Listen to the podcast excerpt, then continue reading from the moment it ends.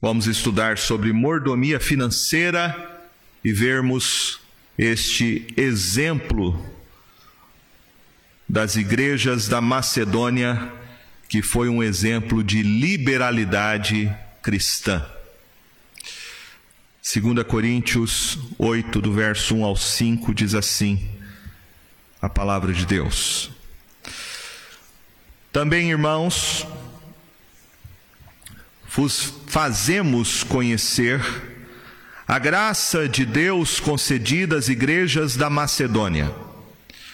Porque no meio de muita prova de tribulação, manifestaram abundância de alegria, e a profunda pobreza deles superabundou em grande riqueza da sua generosidade.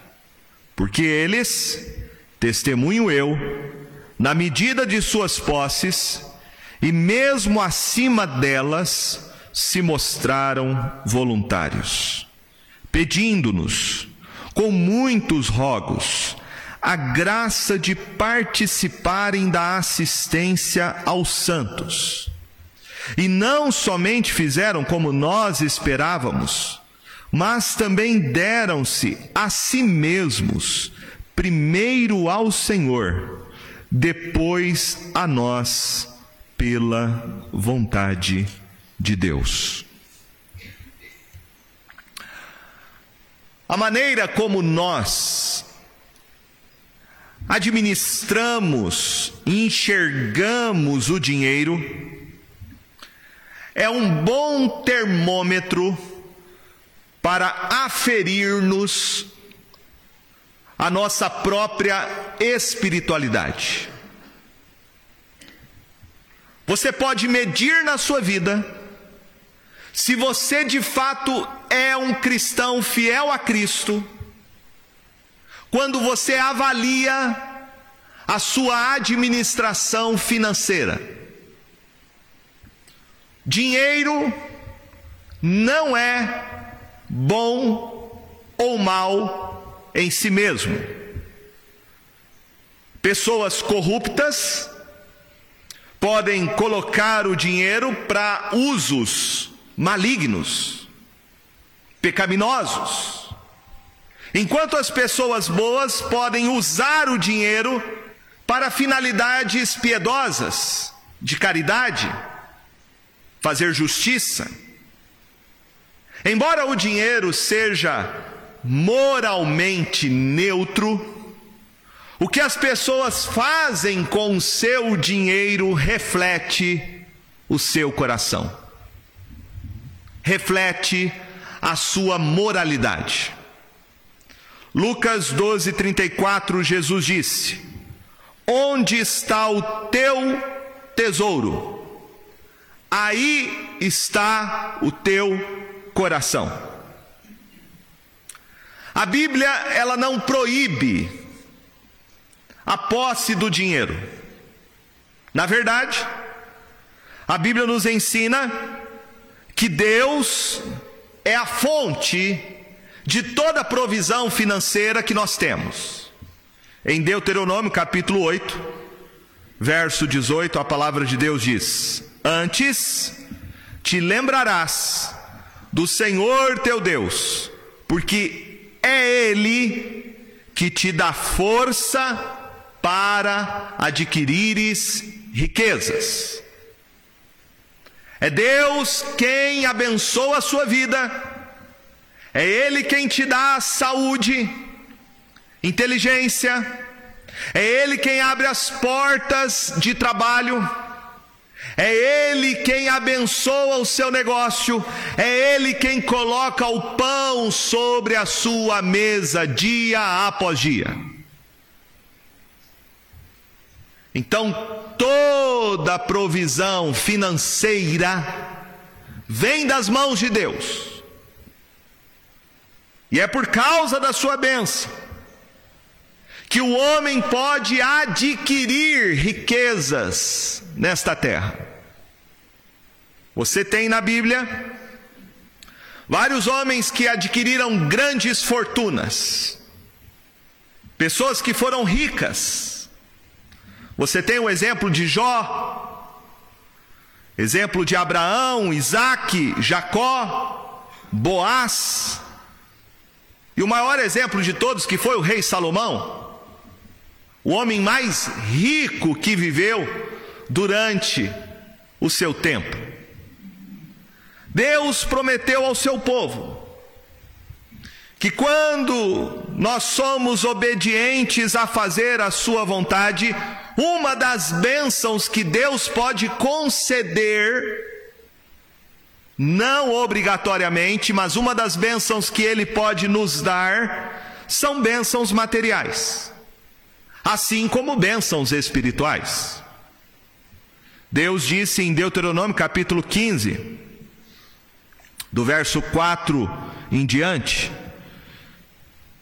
Ele diz: Para que entre ti não haja pobre, pois o Senhor teu Deus te abençoará abundantemente na terra que te dá por herança para possuíres. Se apenas ouvires atentamente a voz do Senhor teu Deus, para cuidares em cumprir todos estes mandamentos que hoje te ordeno, pois o Senhor teu Deus te abençoará como tem dito Assim prestarás a muitas nações, mas não tomarás empréstimos. E dominarás muitas nações, porém elas não te dominarão. Então veja que Deus promete aqui a nação de Israel. E nós temos que entender que, em boa parte, essas promessas diz respeito apenas a Israel como nação. Que eles seriam abençoados seria uma nação próspera se eles obedecessem ao Senhor. Deuteronômio 28, verso 11 diz: O Senhor te dará abundância de bens no fruto do teu ventre, no fruto dos teus animais e no fruto do teu solo, na terra que o Senhor, sobre juramento a teus pais, prometeu dar-te. Provérbios capítulo 3, verso 9 diz: Honra ao Senhor com os teus bens e com as primícias de toda a tua renda, e se encherão fartamente os teus celeiros e transbordarão de vinho os teus lagares. Todos esses textos falam que é Deus quem nos abençoa financeiramente. E Ele abençoa muitas vezes aqueles que são fiéis a Ele. A Bíblia então, ela não proíbe a posse do dinheiro. Mas a Bíblia nos adverte sobre o perigo do dinheiro. A Bíblia diz que o amor ao dinheiro é um grande laço que pode prender e deixar um homem cego por causa da sua cobiça. O apóstolo Paulo, em 1 Timóteo capítulo 6, verso 10, ele diz: O amor ao dinheiro é a raiz de todos os males, e alguns, pela cobiça, se desviaram da fé e se atormentaram com muitas dores. Veja que o problema não está no dinheiro, mas na relação que nós estabelecemos com ele. Paulo vai dizer também nesta mesma carta para Timóteo, no capítulo 6, no verso de número 17, dizendo: Exorta aos ricos do presente século, que não sejam orgulhosos, nem depositem a sua esperança na instabilidade da riqueza, mas em Deus, que tudo nos proporciona ricamente para nosso aprazimento. Que pratiquem o bem, sejam ricos de boas obras, generosos em dar e prontos a repartir, que acumulem para si mesmos tesouro sólido, fundamento para o futuro, a fim de se apoderarem da verdadeira vida. Então, ao invés de você amar o dinheiro, Paulo está dizendo: seja pródigo com o dinheiro que Deus tem te dado. O dinheiro pode ser uma bênção ou uma maldição. Depende de como você administra o dinheiro. Qual é a relação e o significado que ele tem na sua vida? Amar o dinheiro é um afeto doentio e perigoso para a nossa alma, porque quem ama o dinheiro nunca dele se satisfaz. Provérbios 23, verso 4 diz: Não te fadigues para seres rico, não apliques nisso a tua inteligência. Porventura fitarás os olhos naquilo que não é nada, pois certamente a riqueza fará para si asas, como a águia que voa pelos céus. Não comas o pão do invejoso, nem cobice os seus delicados manjares. Então, cuidado. Cuidado, porque se você quer ser rico, e muita gente quer ser, isto pode ser uma armadilha para o seu coração. Cuidado com a relação que você estabelece com o dinheiro. Isso pode ser uma maldição para a tua vida. Jesus disse em Lucas 12, 15: Tente cuidado e guardai-vos de toda e qualquer avareza, porque a vida de um homem não consiste na abundância de bens que ele possui. O dinheiro não vai preencher o vazio da sua alma. E este é o laço que o amor ao dinheiro pode trazer.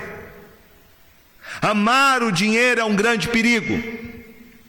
Ele é um perigo porque amar o dinheiro faz as pessoas se esquecerem de Deus. Provérbios 30. Nós temos uma oração aqui bem interessante que nós devemos fazer todos os dias em relação ao dinheiro.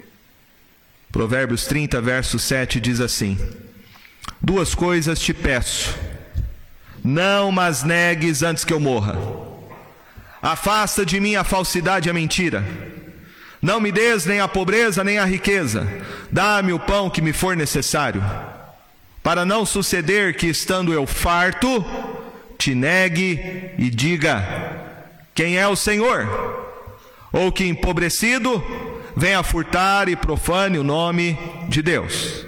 Veja, não peço ao Senhor nem riqueza nem pobreza. Peço ao Senhor, dá-me o pão que me é necessário. E veja o perigo do amor ao dinheiro. Quando uma pessoa ama o dinheiro, ela se esquece do provedor. Quando uma pessoa ama o dinheiro, ela transforma o dinheiro na fonte de todo o seu prazer, da sua segurança e estabilidade. O dinheiro torna-se o seu ídolo, o seu Deus. Amar o dinheiro transforma o seu dinheiro na sua confiança. E você deixa de confiar em Deus para confiar no dinheiro que você tem. O Salmo 52, verso 7 diz: Eis o homem que não fazia de Deus a sua fortaleza, antes confiava na abundância dos seus próprios bens e na sua perversidade se fortalecia. Então aqui é muito claro. Ou você confia em Deus como seu provedor, ou você confia no dinheiro que você tem no bolso. Quem confia no dinheiro como fonte de estabilidade e segurança para a sua vida é um louco, como disse Jesus naquela parábola. Achando que o dinheiro pode lhe dar proteção e segurança. Amar o dinheiro se transforma no seu ídolo, porque amar o dinheiro faz com que você ignore as necessidades das pessoas à sua volta, e quem ama o dinheiro é uma pessoa mesquinha. Quem ama o dinheiro é egoísta, avarento. Provérbios 3, 27 em diante diz: Não te furtes a fazer o bem a quem de direito, estenda a tua mão, estando na tua mão o poder de fazê-lo. Não digas ao teu próximo: Vai e volta amanhã, então tu darei, se o tens agora contigo. Veja o perigo do amor ao dinheiro.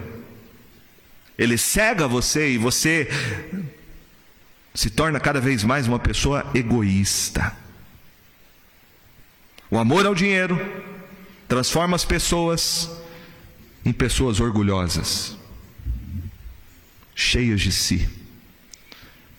Deuteronômio capítulo 8, verso 13 diz: Depois de se multiplicarem os teus gados e os teus rebanhos, e se aumentar a tua prata e o teu ouro, e ser abundante tudo quanto tens, se eleve o teu coração e te esqueças do Senhor teu Deus, que te tirou da terra do Egito, da casa da servidão.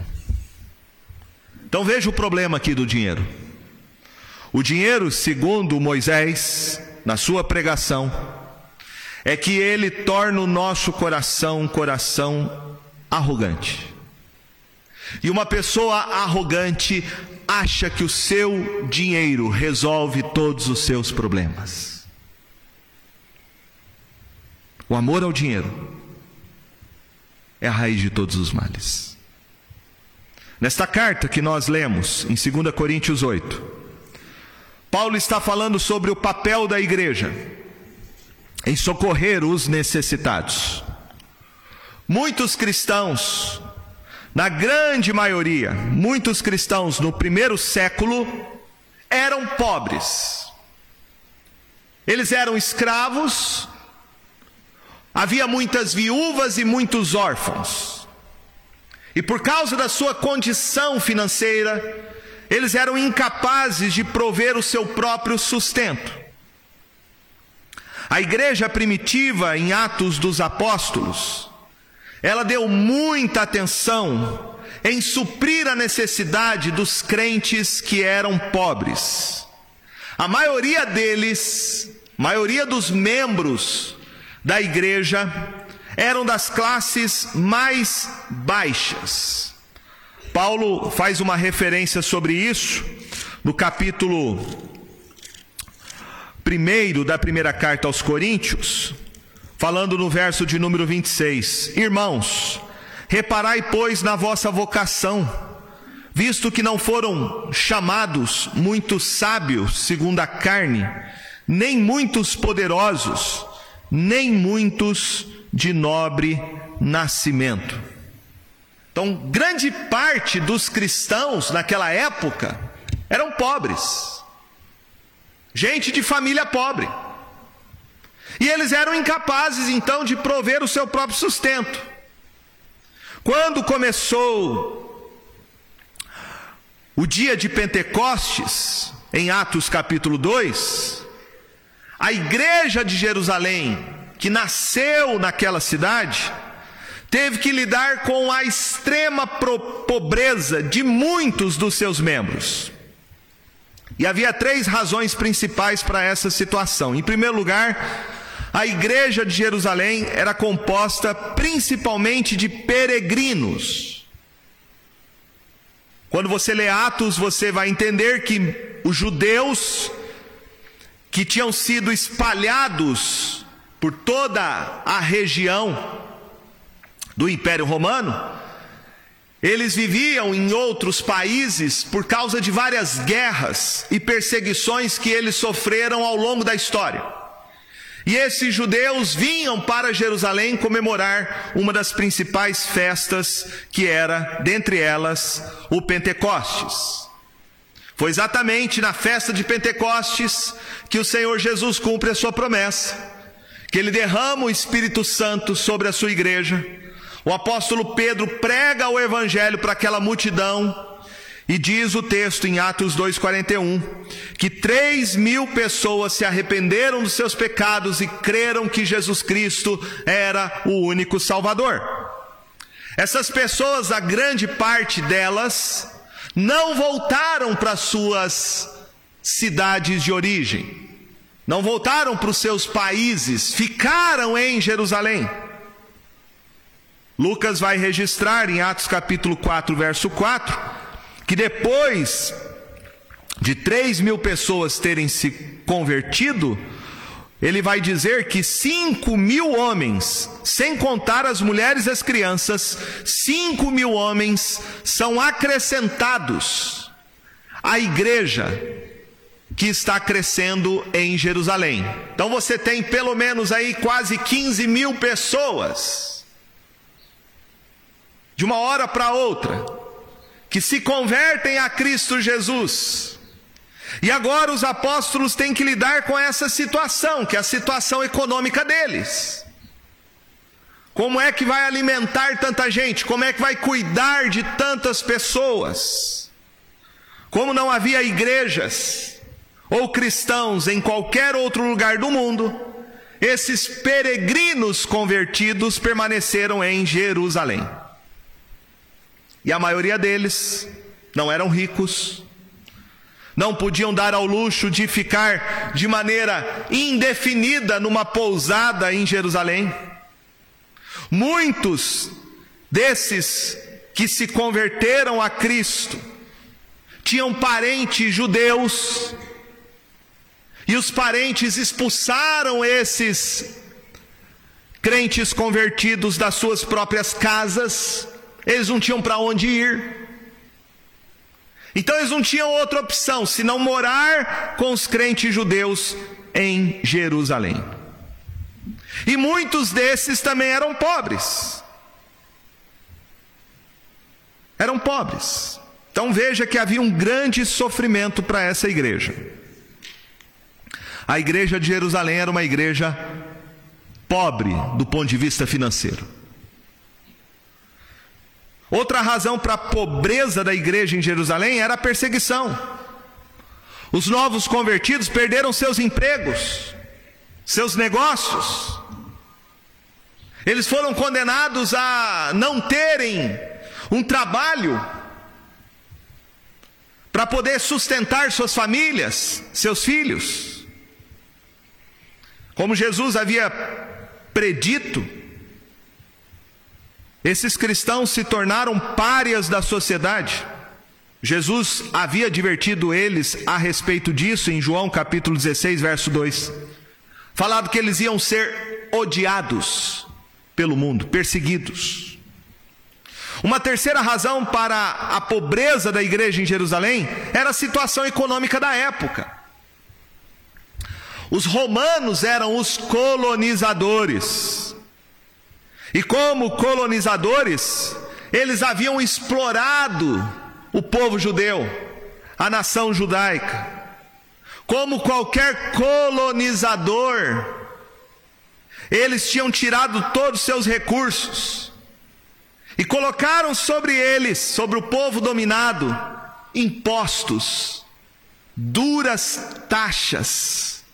E o resultado disso foi o aumento da inflação e o aumento da pobreza. Somando-se então aos problemas econômicos da região, em Atos capítulo 11, verso 27 a 29, você vai ver que há uma previsão profética de que viria uma grande fome em todo o mundo. Então, todos esses fatores somados levaram os primeiros cristãos, os primeiros séculos da igreja, a passarem por sérias dificuldades financeiras. O apóstolo Paulo, reconhecendo então a necessidade dos cristãos pobres de Jerusalém, ele resolveu fazer uma oferta, uma campanha de coleta para ajudá-los a serem socorridos em suas necessidades. E ele fez essa campanha entre as igrejas estabelecidas na Ásia Menor e na Europa. Em Romanos capítulo 15, verso 25 a 27, nós temos essa informação.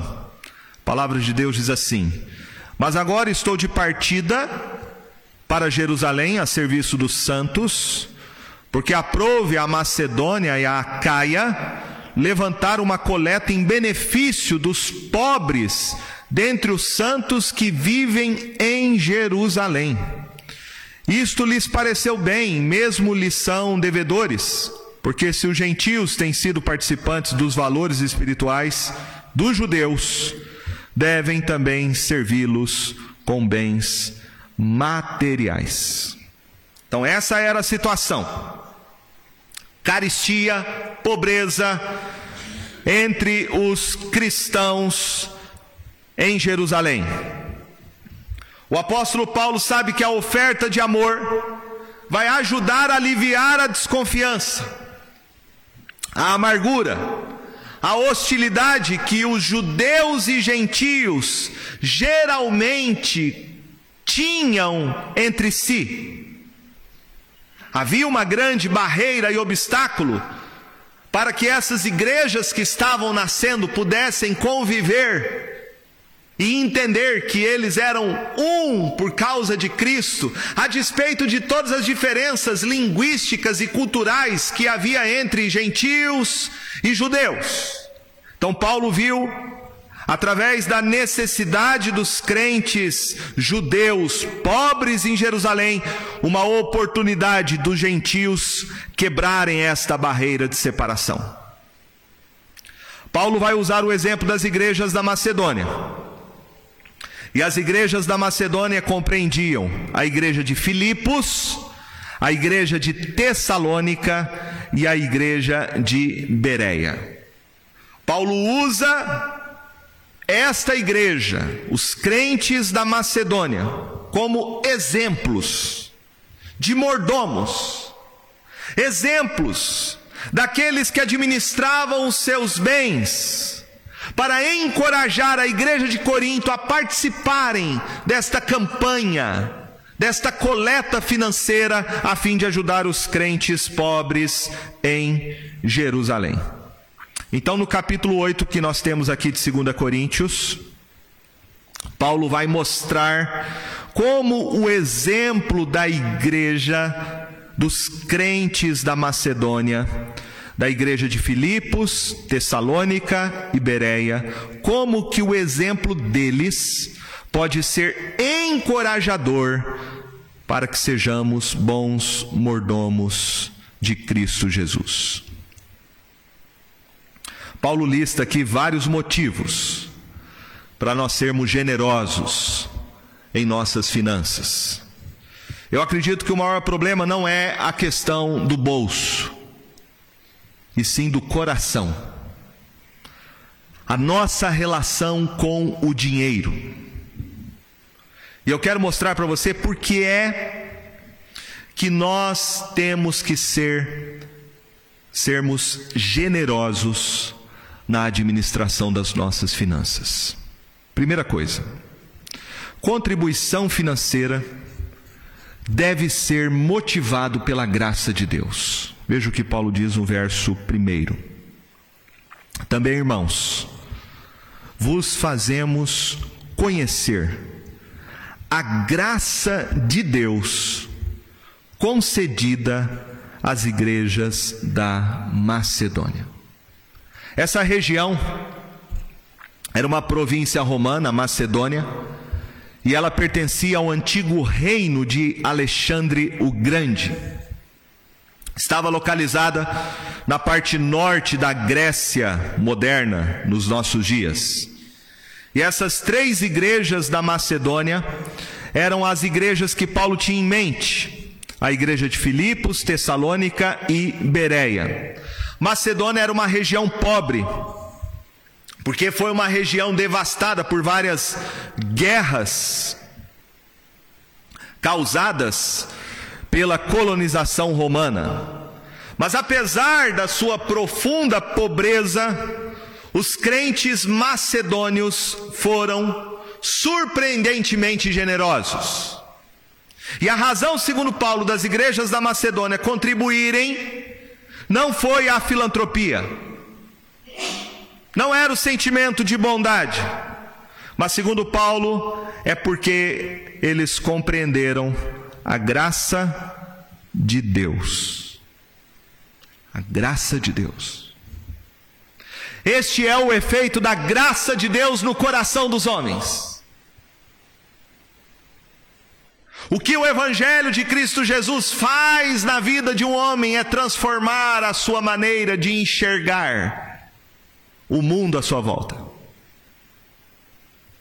O Evangelho de Cristo Jesus, quando ele é compreendido, ele liberta o homem da escravidão ao dinheiro, do seu apego às finanças, da sua avareza e egoísmo. O coração do homem deixado e largado pelas suas próprias concupiscências é um coração mesquinho por natureza e egoísta. Então, ser generoso é antinatural. Naturalmente, o homem não é generoso, ele é egoísta. Você vê isso desde cedo. As primeiras palavras que uma criança aprende a falar é não e é meu. Não e é meu. Elas brigam entre si por causa de brinquedo por causa de espaço, por causa de poder. O coração do homem é egoísta por natureza. O único que tem poder para transformar o coração do homem é o Evangelho de Jesus. Só Ele. Só o Evangelho de Cristo liberta você de você mesmo. Só o Evangelho é capaz de você compreender a maravilhosa graça de Deus, que você não merece nada. Os crentes da Macedônia não ajudaram financeiramente os crentes pobres em Jerusalém, como as pessoas ricas fazem.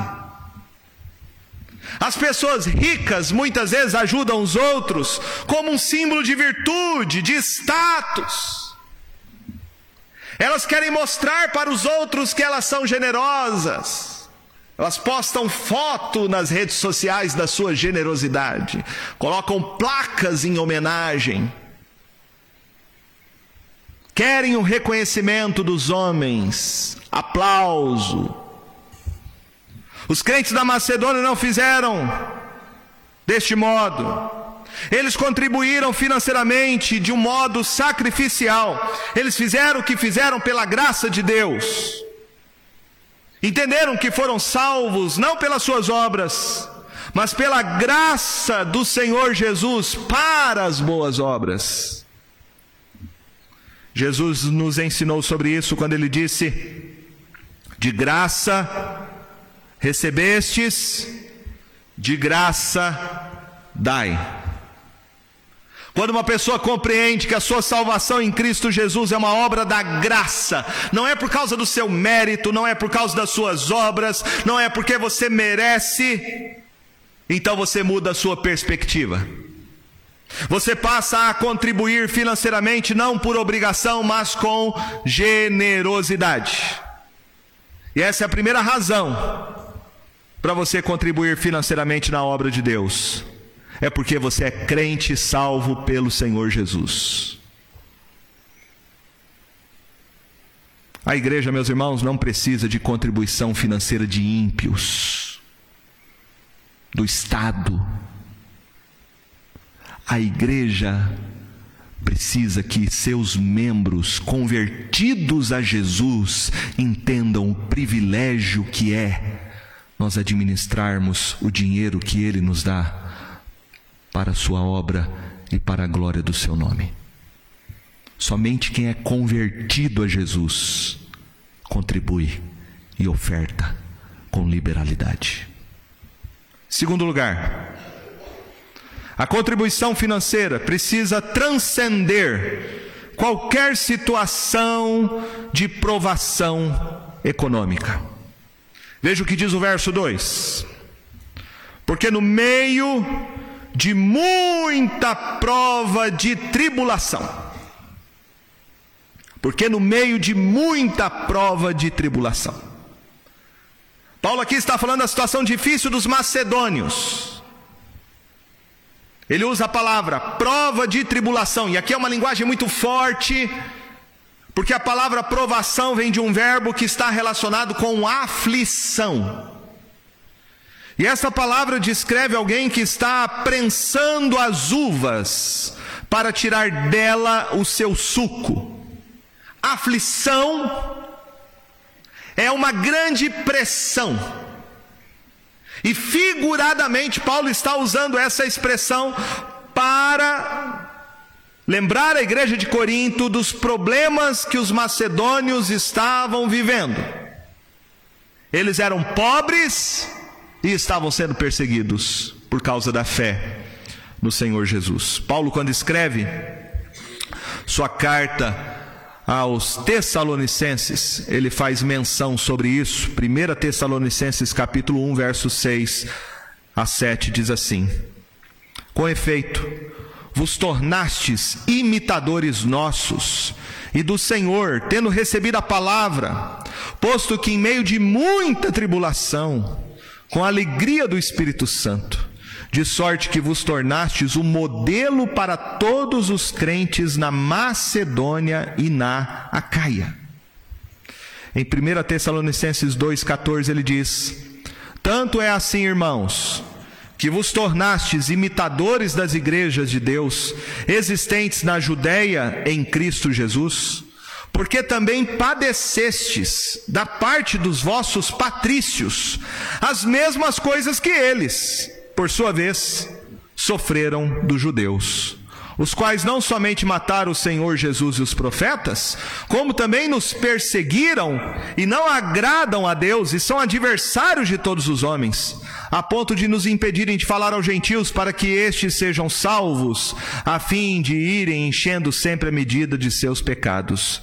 A ira, porém, sobreveio contra eles definitivamente.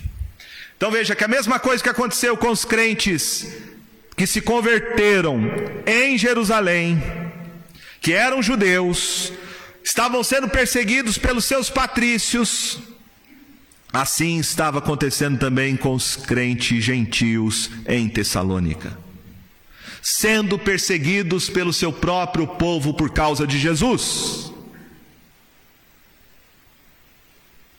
Esta era a situação deles. Uma situação muito difícil. Mas veja que isso não foi um empecilho. E eles não usaram isto como justificativa para não contribuir financeiramente. Paulo diz: no meio de suas provações, muita prova, no meio desta situação, eles colocaram em primeiro lugar o reino de Deus, a grandeza deles não estava no dinheiro, mas no amor que eles demonstraram em meio às dificuldades. O amor por Jesus, o amor pela sua igreja. Lembra que Jesus, certa vez, dentro de uma sinagoga, olhando como as pessoas depositavam dinheiro no gasofilácio, e ele observa, observa, ele olha o gasofilácio. Ele olha. E ele estava ali dentro de uma sinagoga observando o gasofilácio e vendo que os fariseus contribuíam com grande soma de dinheiro porque eles davam do que lhe sobrava. Até que veio uma viúva pobre e ela deu poucas moedinhas. E Jesus disse: Ela deu mais do que os outros. Os homens, como assim? Como assim? Jesus disse: Vocês deram do que sobrava. Ela deu tudo o que tinha. Ela deu do que lhe faltava. Jesus está olhando, meus irmãos, a nossa contribuição. Jesus está olhando. Ele sabe o seu coração. Ele sabe das suas motivações. Ele sabe qual é a relação que nós temos com dinheiro. Em terceiro lugar, a contribuição financeira precisa ser feita com alegria. O mesmo verso de número 2 diz: manifestaram abundância de alegria. Aqueles crentes da Macedônia participaram da campanha financeira e eles demonstraram uma alegria abundante, em excesso.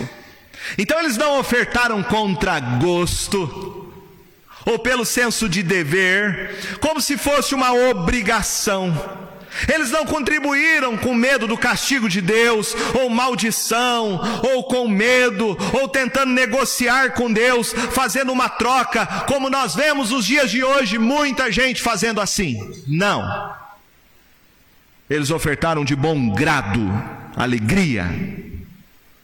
Em 2 Coríntios 9, 7, o apóstolo Paulo diz: Cada um Contribua segundo tiver proposto no coração, não com tristeza ou por necessidade, porque Deus ama a quem dá com alegria.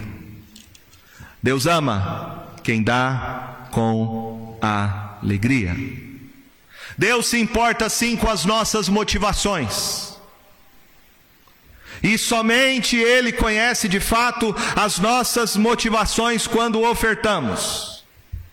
Os crentes pobres da Macedônia ajudaram os crentes pobres em Jerusalém, porque eles sabiam que estavam ajuntando tesouros no céu, onde traça nem ferrugem corrói, onde ladrões não escavam nem roubam. Eles faziam isso com alegria.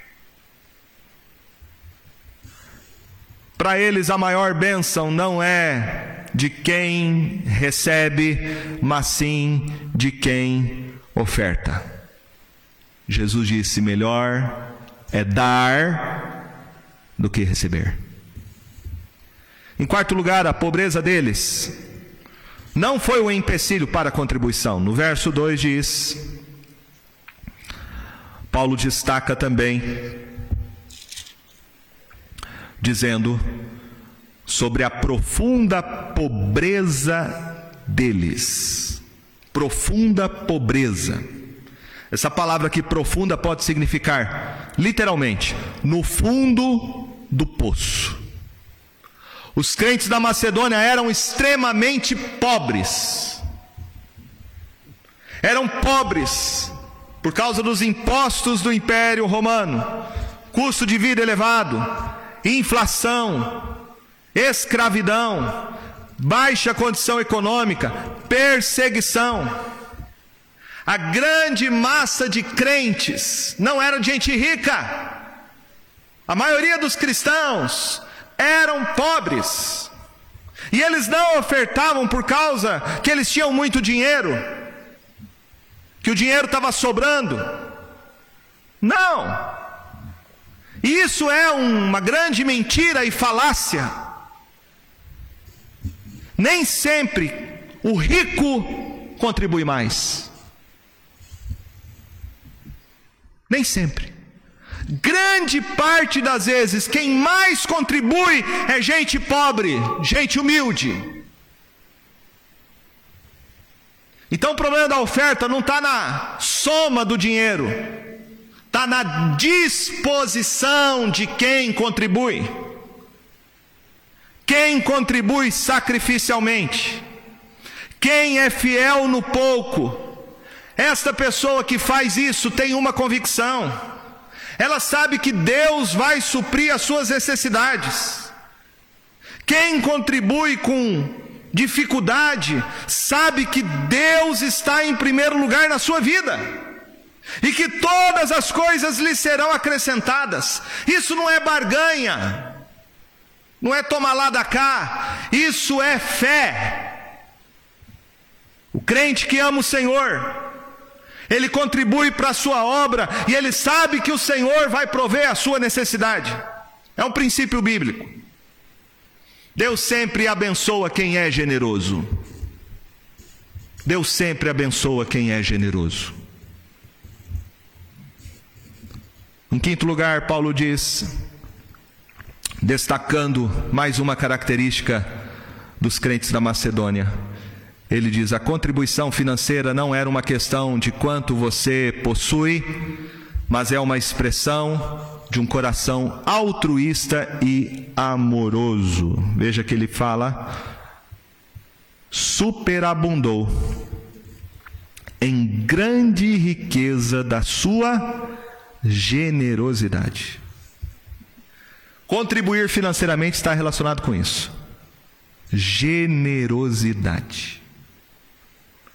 Os crentes da Macedônia eram ricos, segundo Paulo, não em dinheiro, mas em generosidade. Esta era a riqueza deles, uma riqueza espiritual. Não eram ricos materialmente falando, mas eram ricos na sua simplicidade.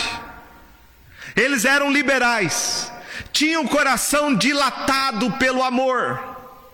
Não era uma motivação vacilante, dividido entre fazer ou não fazer. Não, era uma contribuição feita com generosidade. Jesus disse em Lucas 6, 38: Dai, dai, e dar-se-vos-á.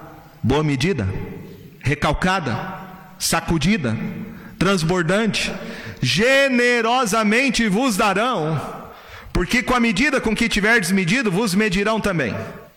Evidente que no contexto aqui, Jesus não está falando sobre dinheiro, mas ele está falando sobre as nossas motivações.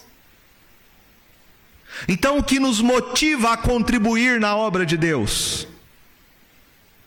É um amor altruísta? Você contribui financeiramente porque você dá sem ter a expectativa de receber nada em troca. Este era o entendimento do Evangelho na vida dos crentes da Macedônia. De modo prático, eles contribuíram para a obra de Deus por causa da generosidade. Eles entenderam isso. É melhor dar do que receber. A contribuição deve ser proporcional, segundo Paulo. E aqui Paulo vai nos ensinar como nós devemos contribuir financeiramente.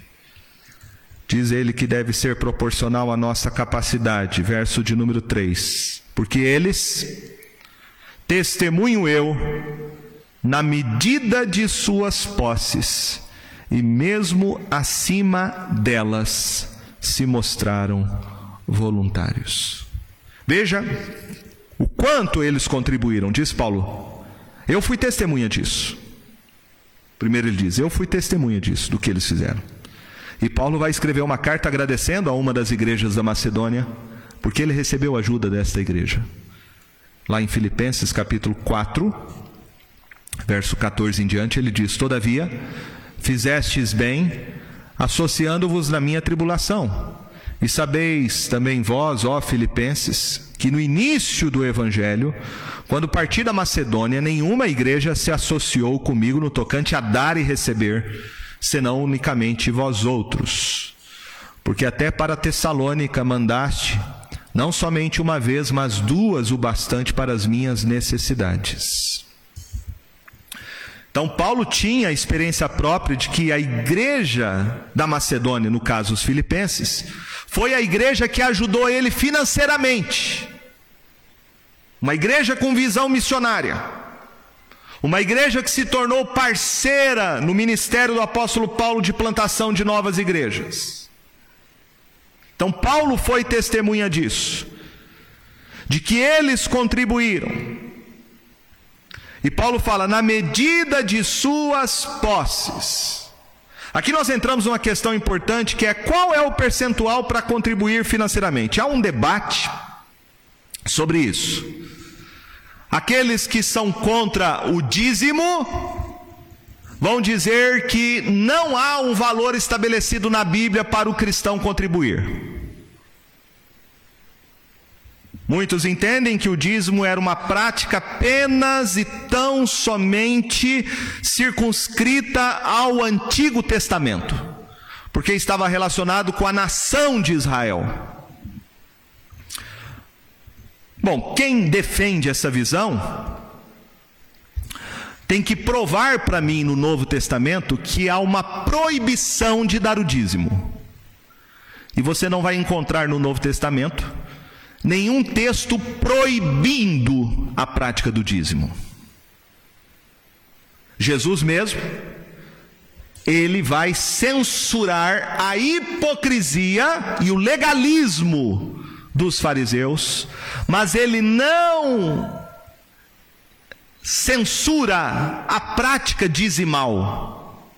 Jesus vai dizer que os fariseus davam o dízimo do entro, do cominho, da hortelã, e vai criticá-los dizendo: vocês devem dar o dízimo, mas não se omitir das coisas principais, que é a misericórdia e a justiça. Mas veja que Jesus não fala contra o dízimo, e sim contra o legalismo. De fato, no Novo Testamento, você não vai ter nenhum mandamento explícito no Novo Testamento. Você não tem nenhum mandamento explícito para o crente ser dizimista. Mas também você não tem no Novo Testamento nenhum mandamento proibindo a prática do dízimo. Então tem essa briga. Gente que é a favor do dízimo, gente que é contra o dízimo. Eu, particularmente, entendo e não estou sozinho nisso,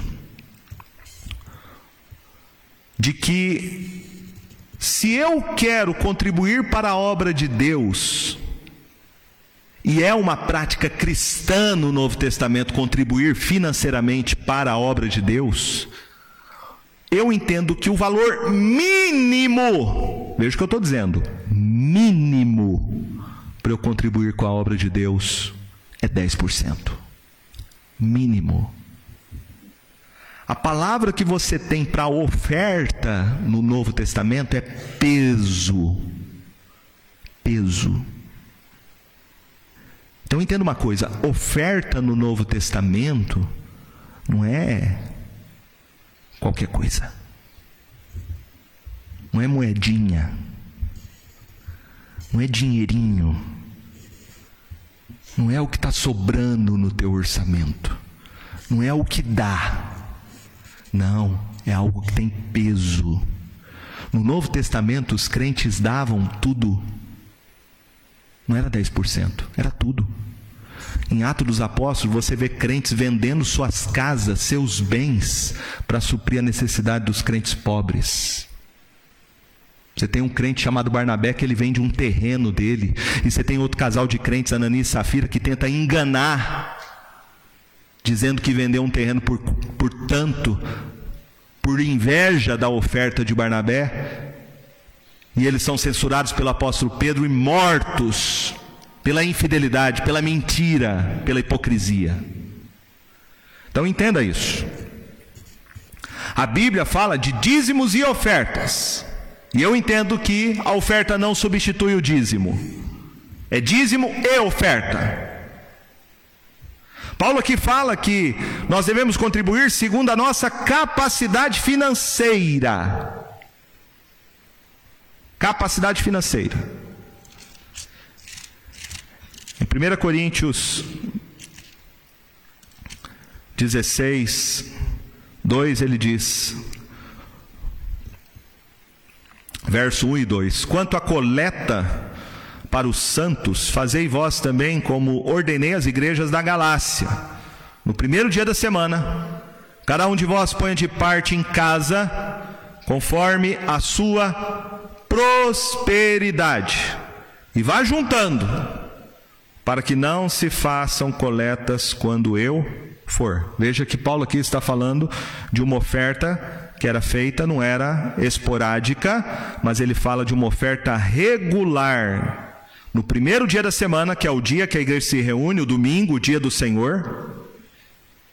Então, aqui era uma prática que acontecia durante o culto, ele fala em casa. Muitas igrejas se reuniam nos lares. Primeiro século não havia reunião pública como nós temos hoje, não era permitido construir templos. Então a igreja se reunia nas casas conforme a sua prosperidade. Então era algo regular. Fazia parte da igreja, do culto público, ofertar, contribuir para a obra de Deus. E esta é uma das características que nós encontramos aqui dos, dos macedônios. Eles tinham uma contribuição que era proporcional ao que eles tinham. Mas veja o que Paulo vai dizer. Porque eles testemunham eu na medida de suas posses, e mesmo acima delas se mostraram voluntários. Acima delas. Ou seja, aqueles crentes pobres davam mais do que eles podiam dar. Mais. Era uma contribuição, meus irmãos, sacrificial. A doação deles era além da capacidade que eles tinham. Lembra que a vida deles era uma vida difícil, vida de pobreza extrema, de perseguição. Mas apesar de todas essas circunstâncias desesperadoras, eles alegremente deram sem qualquer resistência. A contribuição deles não era impositiva, mas era voluntária. Paulo diz no final do verso 3: se mostraram voluntários. Voluntários. Contribuir é um ato voluntário, você não pode ser obrigado por ninguém a fazer isso.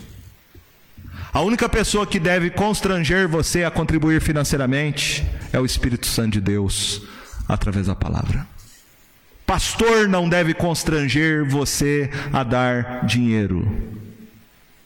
Por nada. Pastor que prega, que vai ser amaldiçoado porque não dá o dinheiro, que vai receber um castigo de Deus por não dar dinheiro, ou que vai ser abençoado por dar dinheiro, é falso profeta. Falso profeta. Falso profeta.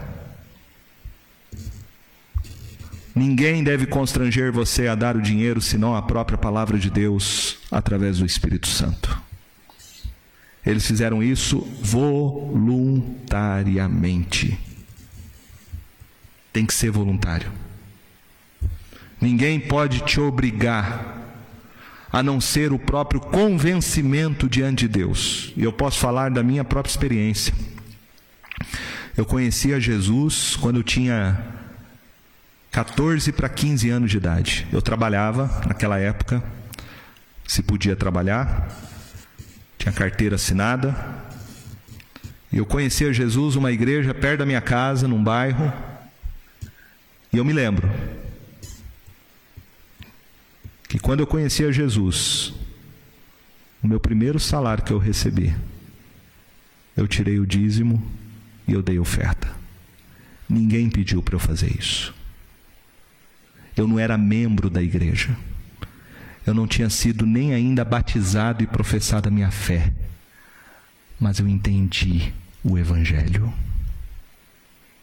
É por espontaneidade, porque eu fui convencido pelo Espírito Santo, pela palavra, que o que eu tenho não é meu, e eu tenho que administrar como um bom mordomo de Cristo. Contribuição deve vir de um coração que entende o Evangelho. Em 2 Coríntios 9, 7, Paulo diz: Cada um contribua segundo tiver proposto no coração. Proposto no coração. Quando Zaqueu se converteu, lembra? Ele era ladrão, corrupto, mas quando ele se converteu, ele disse a Jesus: Resolvo, ato voluntário, resolvo dar a metade dos meus bens aos pobres, e se eu roubei de alguém, restituo quatro vezes mais. Resolvo, um ato voluntário. A contribuição deve ser entendida, meus irmãos, como um privilégio que nós podemos desfrutar. Veja o verso de número 4. Paulo diz: Pedindo-nos com muitos rogos a graça de participarem da assistência aos santos. Com muitos rogos. Paulo está dizendo: olha, aqueles crentes da Macedônia tinham todos os motivos para não contribuir, para não ajudar.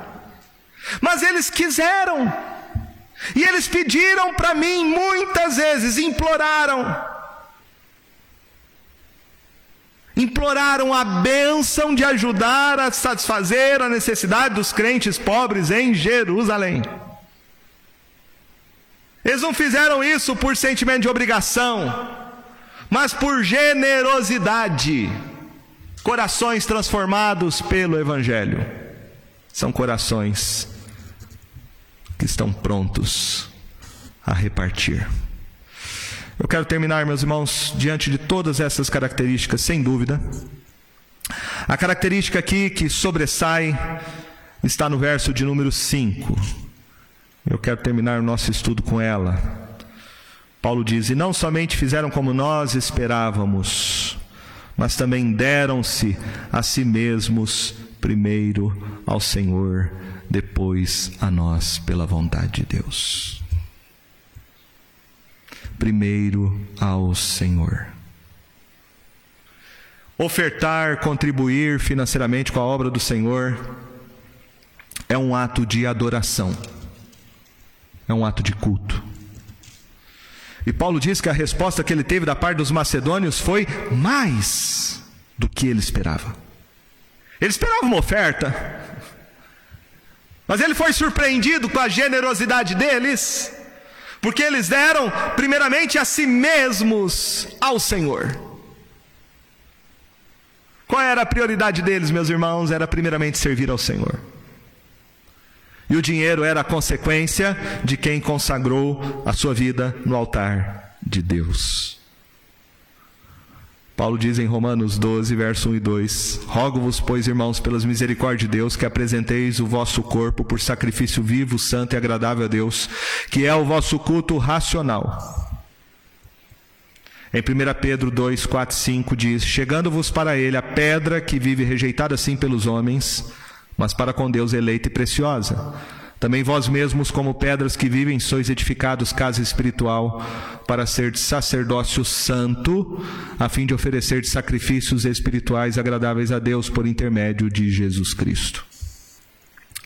Entenda uma coisa: Deus não está interessado no nosso dinheiro, no quanto você tem, no quanto você ganha. Deus está interessado na sua vida. O bem mais importante é a sua vida. Então nós temos que perguntar: quanto da nossa vida é um sacrifício santo ao Senhor? Quando você tem compreendido que Cristo Jesus é o teu Salvador e Ele transformou você num sacerdote que deve oferecer um sacrifício agradável a Deus, que é a sua própria vida. Então, dinheiro, segundo Jesus, é uma expressão do quanto a nossa vida está no altar de Deus. Porque ele disse: Onde está o teu tesouro, aí está o teu coração. Então, quanto da sua vida está no altar do Senhor Jesus, reflete na administração das suas finanças. A generosa doação voluntária sacrificial dos macedônios foi um exemplo não só para os coríntios, mas também para os crentes nos dias de hoje. É o caminho para a gente viver uma rica bênção de Deus na vida e na eternidade. Mordomia financeira é apenas uma compreensão do Evangelho, não é uma questão financeira em si. Mordomia financeira tem a ver com o coração. No final das contas, o que importa não é o quanto você dá de dinheiro, mas o quanto você deu de si mesmo ao Senhor Jesus. E eu quero terminar lendo com você em Mateus 6, 24. Vamos ler juntos? Mateus 6, 24.